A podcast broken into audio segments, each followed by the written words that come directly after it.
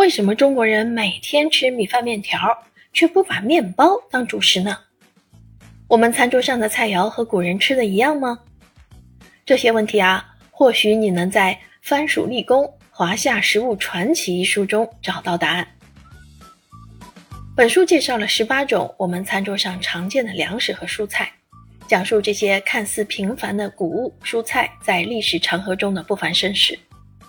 书中将大量的古代传说、文献和科普知识融合在一起，让读者们了解食物的来源，认识我们的中国味，揭秘餐桌上的中华文化。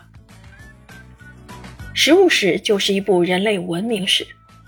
作者认为，人类原来是自然界的采集者，大自然中的动植物并非为人类而生，大部分原本都很难吃，直到一万年前，人类开始驯化作物。改良农作物的口感、营养和产量，原本无名的植物，因为与人类奇妙愈合，才拥有响亮的名字，有了被人牵挂的起源、演化和迁徙。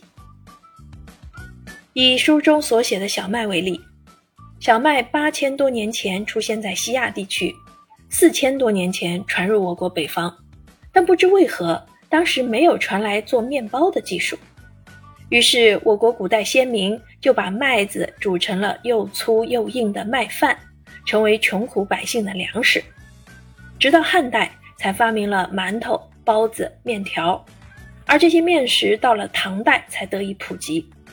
这也是为什么在唐代以前，中国的农业格局是南稻北粟，唐代之后才变成南稻北麦。